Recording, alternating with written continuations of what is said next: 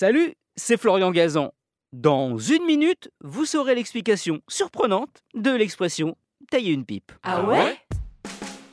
Vous savez tous, j'imagine, ce que cela signifie. hein. Dans le cas contraire, c'est une façon imagée de parler d'une fellation. Ah, si vous ne savez pas ce qu'est une fellation, là c'est que vous n'êtes pas forcément en âge d'écouter ce podcast.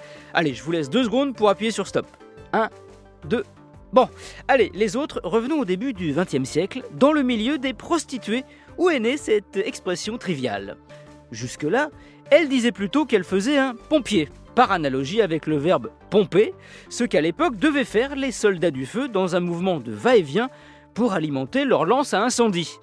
Vous avez à peu près l'image, taille une pipe est aussi une référence imagée à un comportement. Ah ouais Oui, dans les années 1900, les hommes se roulaient eux-mêmes leurs cigarettes. Certes, celles vendues toutes faites existaient déjà, mais elles étaient hors de prix et donc réservées aux gens riches. Et lorsqu'on roulait, on disait qu'on se faisait une pipe.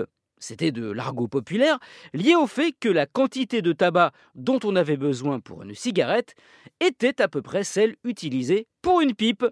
Les prostituées ont vu dans les différentes étapes du roulage de cigarettes une analogie avec celle d'une fellation. Ah ouais? Oui, prendre d'abord délicatement dans sa main la future cigarette, la faire tourner entre ses doigts avant d'y mettre sa langue tout du long pour l'humidifier et la terminer avant de la fumer. Voire d'avaler la fumée. Expression chez les prostituées pour dire, si je puis m'exprimer ainsi, qu'on ne perdait pas une goutte de la pipe. Voilà. Merci d'avoir écouté cet épisode euh, un petit peu olé olé hein, de Ah ouais? Retrouvez tous les épisodes sur l'application RTL et la plupart de vos plateformes favorites. N'hésitez pas à nous mettre plein d'étoiles et à vous abonner. À très vite.